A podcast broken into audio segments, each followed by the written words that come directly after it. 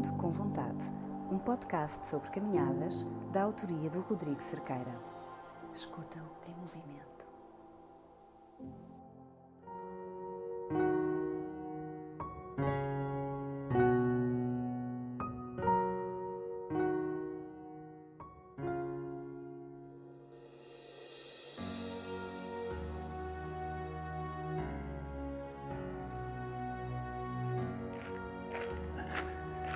Antes de começar o podcast, gostava de deixar algumas explicações. Primeiro que tudo, sou disléxico, sou gago e é a primeira vez que estou a fazer um podcast. As gravações são feitas em andamento, por isso é normal que se ouça tudo o que está à volta, nomeadamente os passos, os pássaros as pessoas, o que aparecer. Algumas vezes estarei a gravar no campo, outras vezes estarei a gravar eh, no meio de um jardim, mas quase sempre no meio da natureza. Pela minha respiração, vão perceber se estou a subir, se estou a descer, se estou em plano e é possível que também ouçam os bastões que me acompanham quase sempre.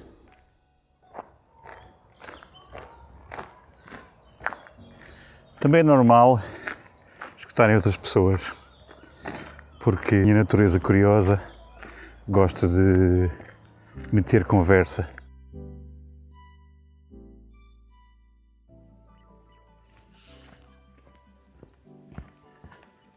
Nono episódio do podcast Ando com Vontade.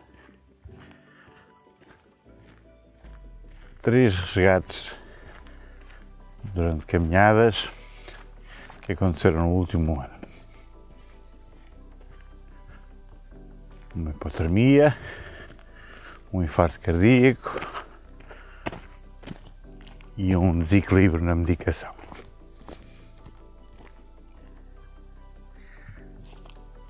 É gravado no Alentejo, em Santa Margarida da Serra, no meio de estivas, chaparros, oliveiras. Agora uma terra seca, mas bonita. O olfato, o cheiro da resina das estevas.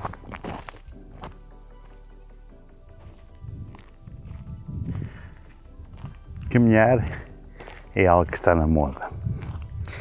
É algo que fica bem no, nas redes sociais, é algo que permite convívio com outras pessoas, contemplar, sair da rotina. Incrível. Mas caminhar tem riscos, depende de muitos fatores, do clima, da condição física, do percurso, depende de muita coisa. Às vezes corre mal. É preciso saber e ter consciência de que quando corre mal é preciso encontrar alternativas para resolver o problema. Este episódio é sobre três situações que aconteceram onde foi necessário tomar medidas para que não, não houvessem problemas maiores. Fazer um resgate. O primeiro resgate aconteceu em alta montanha, onde estava, estava a caminhar com uma amiga e trazíamos o seu cão um tackle, das curtas, muito simpático, todo feliz, uma experiência fantástica. No dia do regresso começou a chover e o valente tackle, todo contente, estava feliz porque não tinha calor. Quando chegámos a uma parte mais alta, começou a chover mais forte, o tackle não. o calor que produzia não era suficiente para, para aquecê-lo. Depois tivemos que parar para vestir os ponchos e o coitadinho do tackle não tinha ponchos para ele. Quando começámos a descer, o pobre animal começou a arrefecer porque tivemos que parar um pouco para confirmar o caminho. Estava no voeiro, não se conseguia ver o caminho, tivemos que verificar no GPS se era por ali efetivamente. Ao pararmos, como é habitual, o corpo deixa de produzir calor. Ao deixar de produzir calor, é muito fácil entrar em hipotermia. O bicho, por momentos, pareceu que estava um pouco atontado. Eh, de imediato reconheci os sintomas que estava entrando em hipotermia e começou a ter convulsões, arranjar medidas de o aquecer e como era um cão pequeno, mas devia ter para aí uns 7 ou 8 quilos, uh, o que fiz foi ah, metê-lo para dentro de, do, do forro e metê-lo em contacto comigo para um, aquecê-lo. Foi realmente um desafio porque o animal tinha esgotado completamente as suas reservas térmicas. Caminhámos durante vários quilómetros com ele dentro da, deste, deste, desta tenda improvisada feita com, com o, o puncho uh, que trazia vestido e o forro polar. Periodicamente fui para dentro da, do forro polar como é que estava o cão e como é que, como é que ele se sentia. Uh, para imaginarem a minha figura, imaginei uma grávida segura a sua barriga e, e caminha para a frente. Com as duas mãos por baixo, barriga, segurava o, o cão. Uh, não tinha bastões, não podia levar bastões porque tinha que segurar o cão, o que dificultava a caminhada, mas pronto, precisava de ser feito e, e assim foi. Com a mochila e com a descida e o esforço da descida, retomámos a temperatura. Depois aconteceu algo curioso, foi que eh, ele vinha muito letárgico, muito preguiçoso dentro da, desta bolsa que criei. Uh, e reparei que basicamente não estava a fazer a devida oxigenação, porque estava, estava dentro de, desta roupa toda, contra o meu peito, e não estava a fazer a oxigenação que era devida. Uh, nessa altura meti a cabeça de fora para que respirasse e aconteceu uma coisa muito engraçada. Foi apareceu um passarinho que, que, que veio a, vinha a caminhar, vinha a voar à nossa frente, aquele passarinho e o calor que foi, foi recolhendo foram, foram os estímulos necessários para que o bicho retomasse o seu vigor e quando chegámos à cá abaixo à aldeia, passarinho que caminhou, que saltou, saltitou, voou à nossa frente durante, não sei, mais ou menos 500 metros, foi o estímulo que o Tekel precisava para se arrebitar e ficar e retomar o seu vigor. A consequência de não não aquecer, não não combater a, a hipotermia num cão ou numa pessoa pode ser bastante complicada. E nos cães sei que Uh, quando entra em hipotermia, também rapidamente entra em falência cardíaca. Por isso é preciso tomar medidas. Naturalmente, uh, aquecer o cão de que maneira seja. Claro que caminhar com uma mochila de autonomia de 19 ou 20 quilos e acrescentar-lhe um cão peito, uh, o cão metido à frente, é um desafio grande. Pronto, chama a necessidade que, que o fizéssemos. Se fosse uma pessoa, seria diferente. Provavelmente teria que ter montado a tenda e aquecer essa pessoa de que maneira fosse. Tudo resolvido. O bicho, eh, quando chegou à aldeia, estava. tinha voltado a ele, tinha fome, estava contente, tinha cheiros de à volta, estava. tudo correu bem nesse resgate.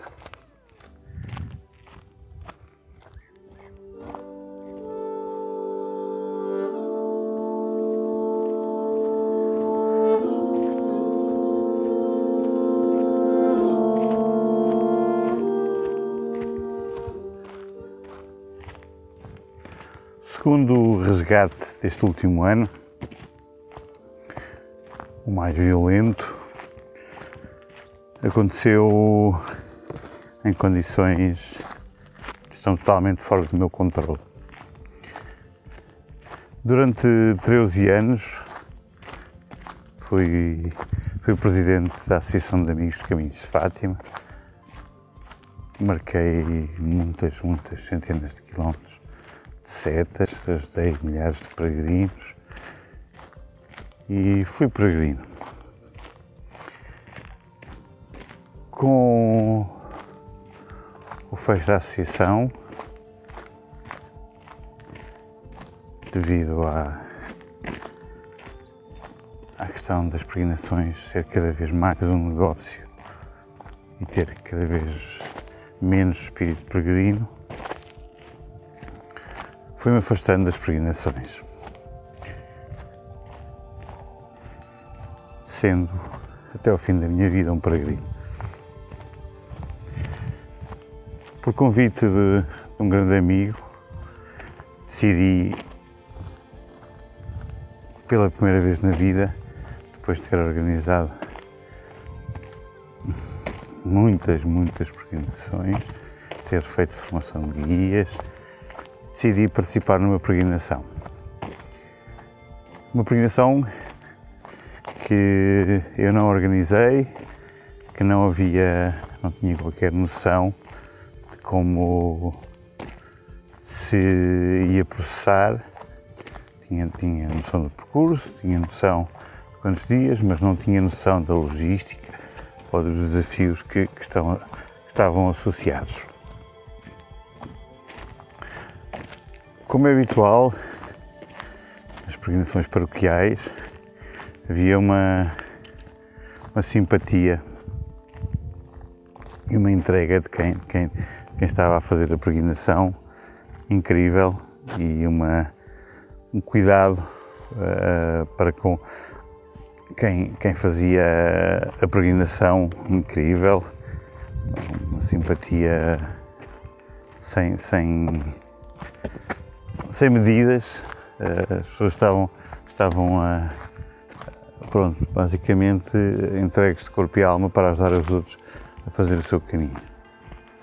Mas uh, houve, houve algumas, alguns aspectos que estranhei. Deviam ser, não sei, mais de 50 pessoas. O grupo andava livremente, havia um guia à frente e um guia atrás, mas não havia qualquer cuidado em manter o grupo unido. E havia pessoas que caminhavam muito rápido e havia pessoas que caminhavam devagar, com as suas maleitas e idades. Havia uma grande disparidade. Este, este grupo como é habitual neste tipo de situações, eh, é um grupo que peregrina habitualmente, faz tipo de caminhadas, move-os a fé, mas em termos de gestão de caminhadas, sem querer ofender ninguém, mas é uma verdadeira animalidade. Não tem qualquer cuidado com os mais fracos. Quem chega primeiro toma banho, os outros que vêm com mais dificuldades ficam para trás, já tomam banho de água fria. Quem chega à frente come primeiro. Tudo uma série de aspectos que, que não são nada peregrinos, nem, nem rimam com aquilo que se diz ser a fé católica. Mas pronto, nada de, de novo nestes capítulos das caminhadas. Para mim, custa-me, custa-me muito assistir a este tipo de situações porque sei que não é, não é, hum, foi contra isso que, que, que trabalhei para, para que caminhar fosse algo mais humano e menos experiência selvagem de correria. Então, nessa caminhada vi uma pessoa que tinha, tinha problemas cardíacos, acompanhei-a um pouco e, e ajudei a, a gerir o ritmo e a vir no final da, da cauda. E foi, foi muito engraçado como aconteceu, porque eh, ela disse uma coisa que, que me assustou de sobremaneira. Ela disse-me que depois de fizermos uma subida, uma subida não tinha 100 metros de altura, disse-me muito agradecida. Ela era o motivo porque eu estava ali. Confesso que, que fiquei um pouco assustado com aquela expressão, mas para mim uh, aquilo soou-me muito forte. A meio da manhã tive. estava o, o socorrista do grupo e dirigi-me a ele perguntei-lhe caso houvesse necessidade de fazer um suporte básico de vida, um, ele assumiria comigo equipa. Depois tinha outro outro amigo fez formação de guias comigo, já, já tinha feito a minha pergunta e se pensava, bem, com três a coisa vai correr bem se houver algum problema. Houve alguns percalços, pequenininho, de uma lesão de menisco, pessoas que estavam mais cansadas e desidratadas, nada de, de, de normal. Depois parámos para almoçar e foi ótimo, um almoço incrível, organizado. Tiveram todo o cuidado, como não como carne, prepararam um almoço especial para mim, que não comia carne, uma simpatia incrível. Depois do almoço, uh, o grupo parou, parou numa zona ao sol, onde hum, rezou o terço.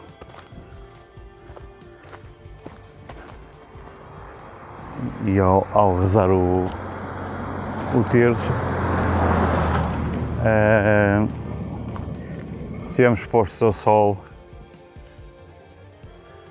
durante uns meia hora, 45 minutos, parados ao sol e muito poucos daqueles peregrinos tinham meios de se proteger do sol, seja, seja a caminhar, seja estando, estando parados, ao estarem parados ao sol, foram aquecendo.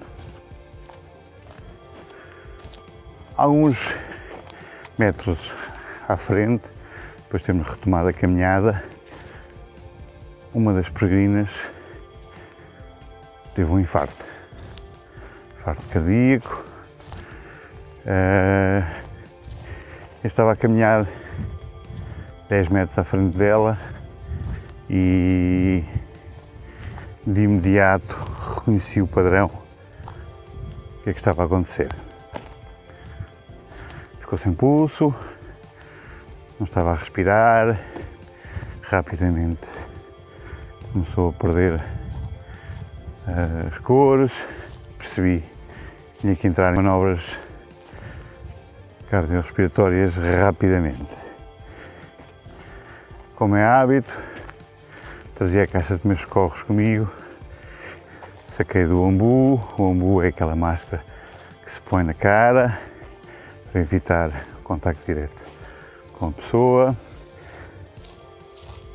e para evitar, às vezes, quando há, quando há paragem cardíaca, também há, há refluxo e as pessoas vomitam. E, e tinha também um oxímetro comigo e consegui logo iniciar manobras para aguentar. Nesse capítulo, depois consegui chamar o outro amigo guia que formei há uns anos atrás para fazer equipa comigo. No caso, uma pessoa tinha unhas de gel, precisava especificamente que ele segurasse no oxímetro para avaliar a eficácia da da massagem cardiorrespiratória e da respiração. O guia principal deste grupo pedi-lhe que, que falasse com o 112.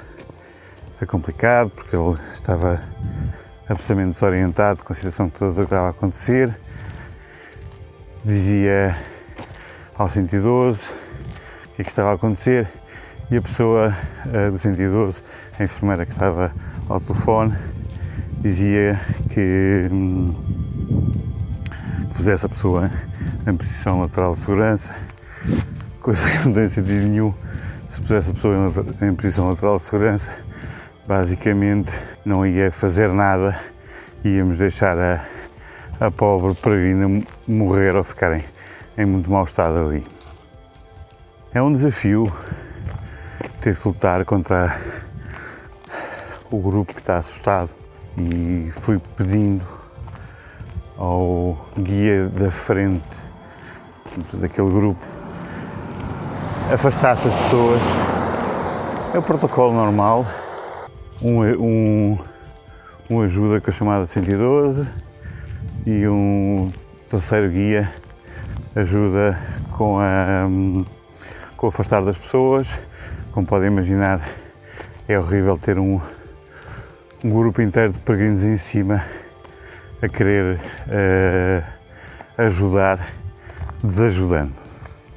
Mas pronto, conseguimos iniciar o protocolo, conseguimos uh, ter pulsação a partir da massagem cardíaca, conseguimos que, apesar do, seu formato de cara ser, ser diferente, fazendo pressão, que o oxigênio uh, entrasse nos pulmões e vermos a caixa torácica a elevar-se.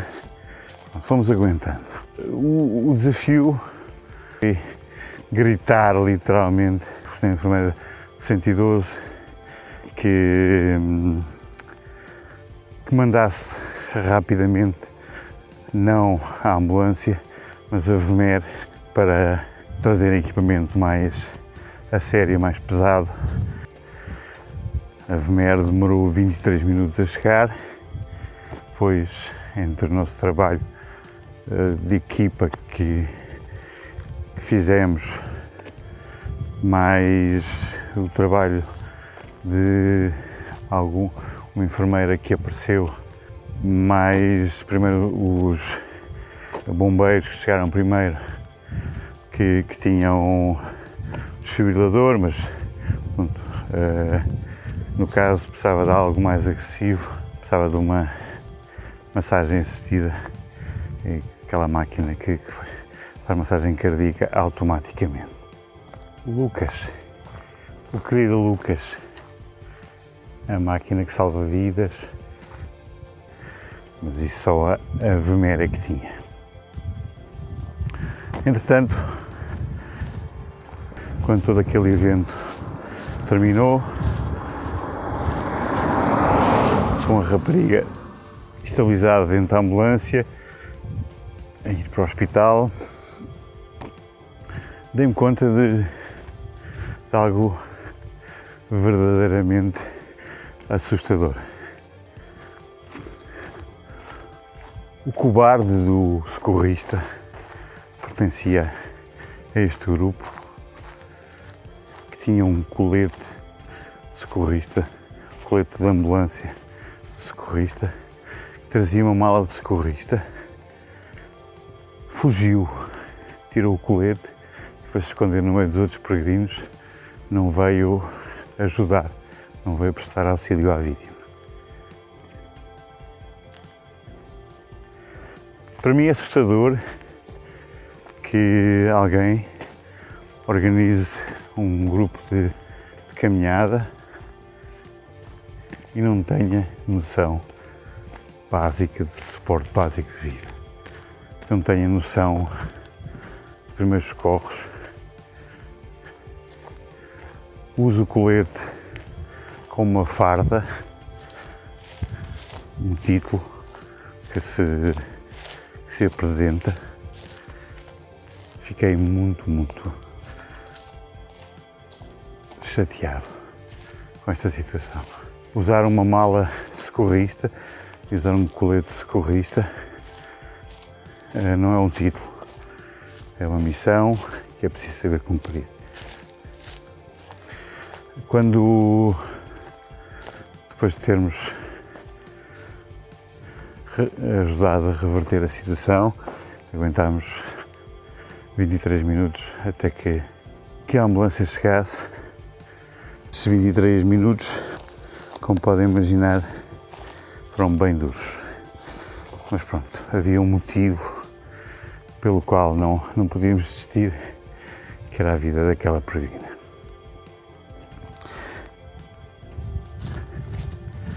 Quando revertemos a situação, ao saber que o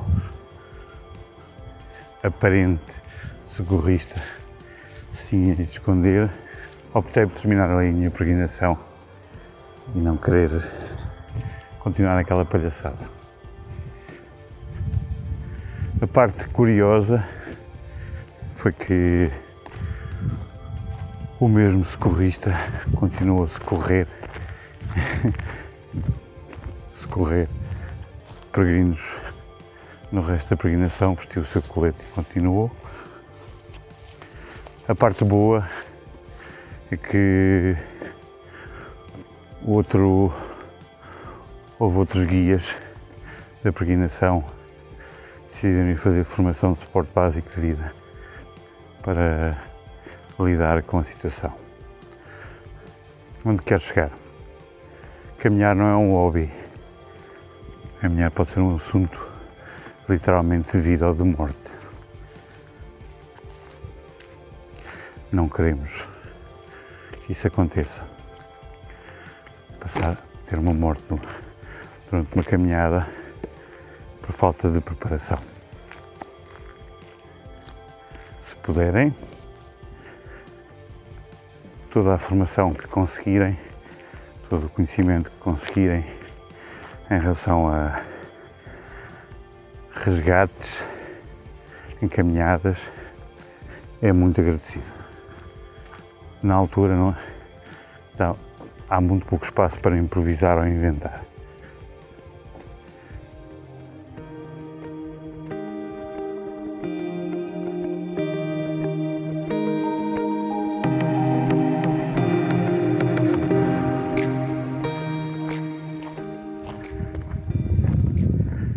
Sem resgate de caminhada, aconteceu há umas semanas atrás.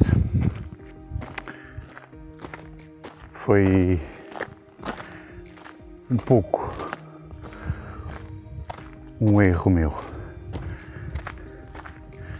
Na caminhada, em montanha, voltei a convidar uma amiga que está a passar um tempo difícil, eh, voltei a convidá-la para fazer um percurso que tínhamos feito um mês antes. Tínhamos feito a mesma caminhada com um grupo, dentro da normalidade e do ritmo possível. Mas todos chegaram bem, sem problemas, todos desfrutaram da, da caminhada.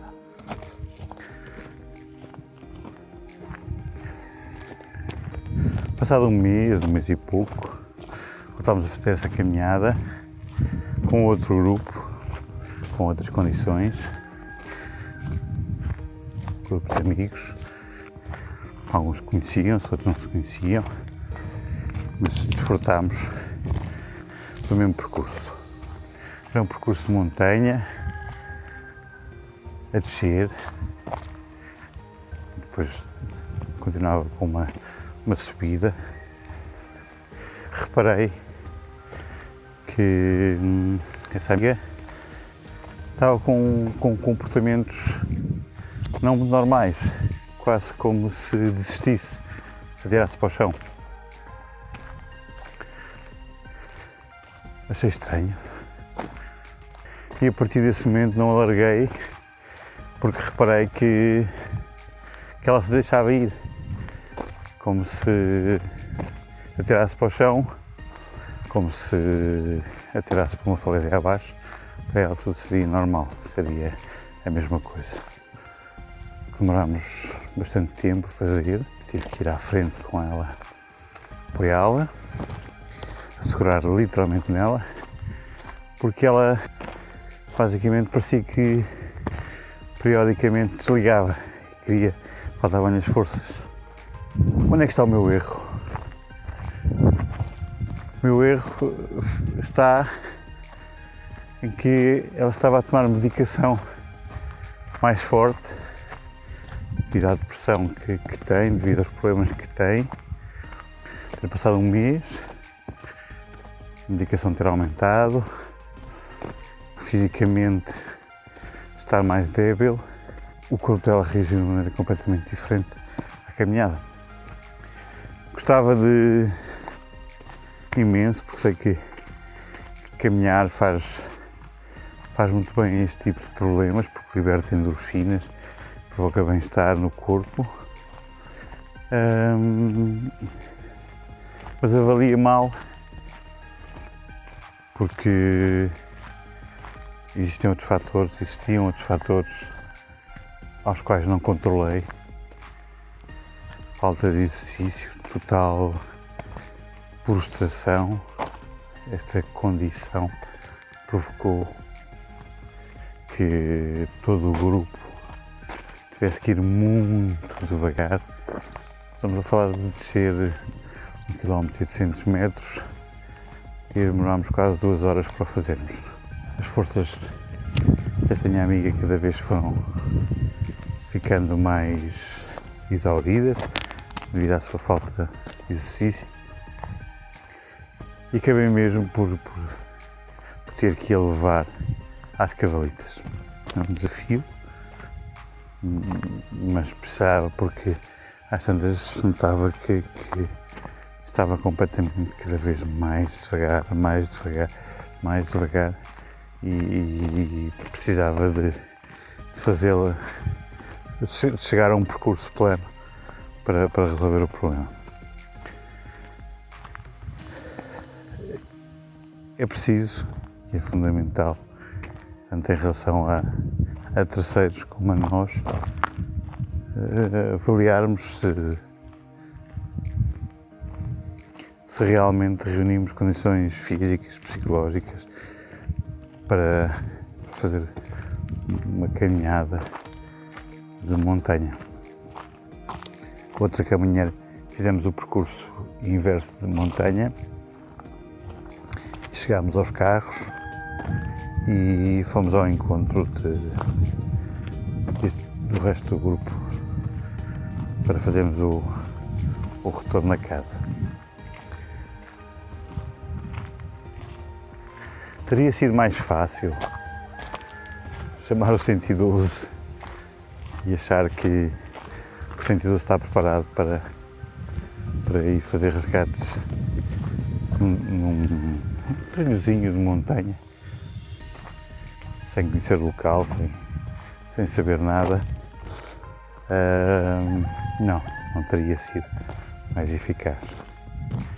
Temos que pensar que o 112 entre ativar todas as coisas, entre reconhecer como chegar a, àquele local, iria demorar pelo menos duas horas para chegar ali. E não havia nenhum motivo a não ser uh,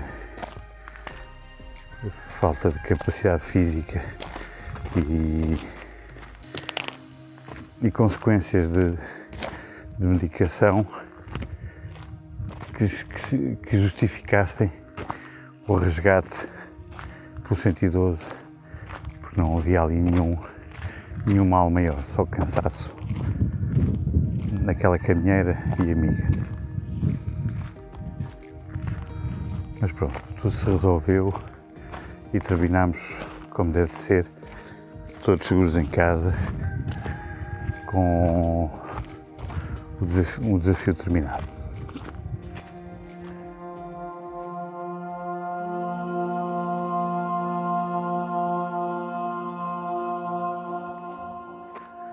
Onde queres chegar com esta conversa dos resgates? Isto não. Portugal é um país que tem poucas montanhas altas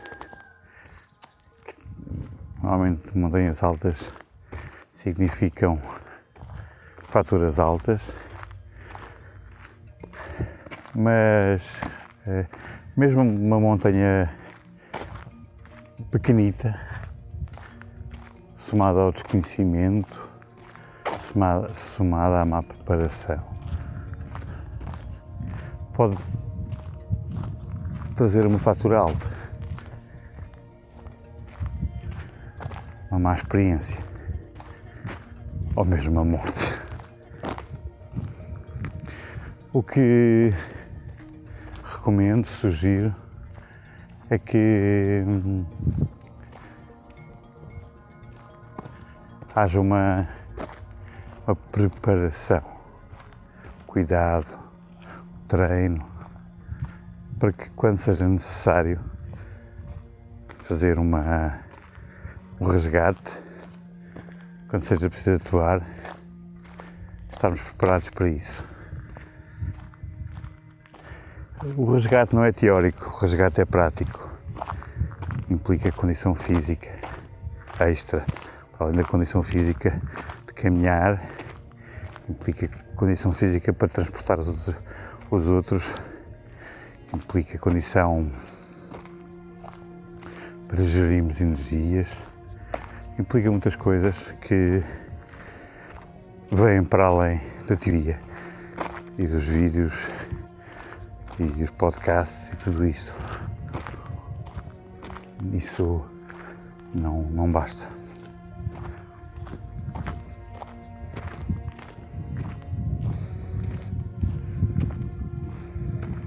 É um assunto sério. Deve ser levado como assunto sério não apenas uma conversa de jantar ou uma conversa de café.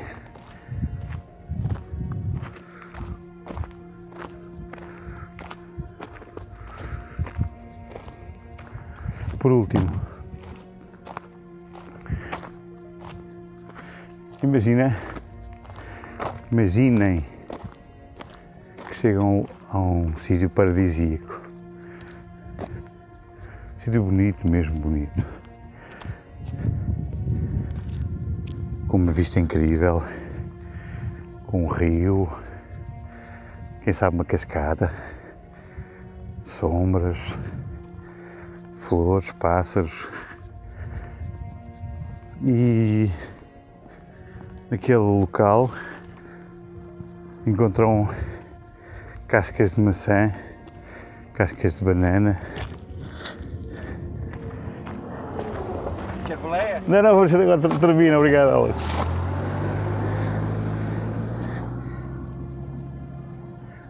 Quando chegam àquele local e vem tudo sujo, tudo sujo, às vezes não, não é tudo sujo, é, é, é hum, simplesmente encontrarmos uma nota que destoa, uma casca de maçã, uma banana, ou o que seja, vai, vai, vai desequilibrar todo, todo o contexto, a harmonia daquele local. Uh, é uma coisa estranha, como é que uma, uma casca de fruta pode ser tão incomodativa, mas é, é, não pertence ali, não tem sentido, não estava ali. Foi trazida pelo homem. Agora temos o outro lado, o lado típico de quem quer ter uma boa desculpa para, para justificar os seus atos. Biodegradável. Ah, deixa aqui esta casca de maçã ou casca de banana porque é biodegradável. É biodesagradável biodegradável é um pretexto que nós humanos inventámos para ser ecologistas de cidade e deixar a porcaria, o nosso lixo, pela, pelos locais onde passamos. Não é agradável encontrar lixo. Muito simples. O lixo que trazemos é o lixo que levamos. A única coisa que fica é o cocó e o xixi. E mesmo assim, se for em alta montanha, onde faz muito frio e o cocó congela, até o cocó devemos trazer para baixo. Ok? Não vale a pena estarmos a inventar. O lixo, no lixo, o lixo é biodegradável em sítios que o possam degradar. paisagem sonora do nono episódio do podcast Ando com Vontade é gravada junto a uma granja que tem as aves à solta. Durante a alvorada, a bicharada fica doida e podemos ouvir os galos a anunciarem que o dia vai começar.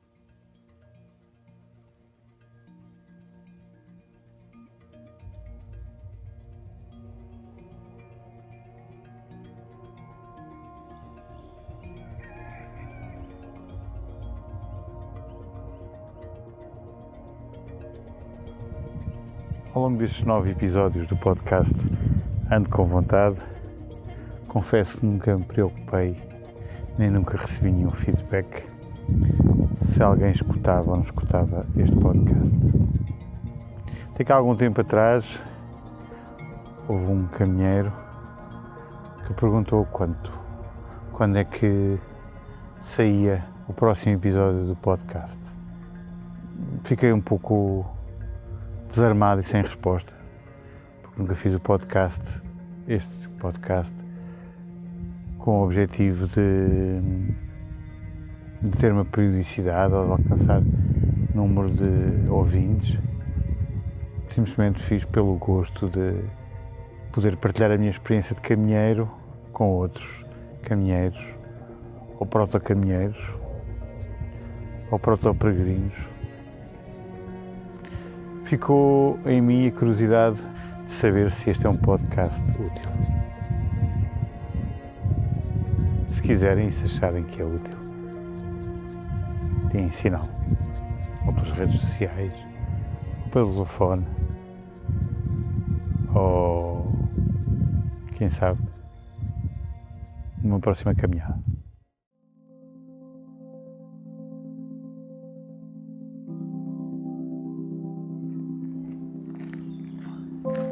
Um podcast da autoria de Rodrigo Cerqueira, este que vos fala.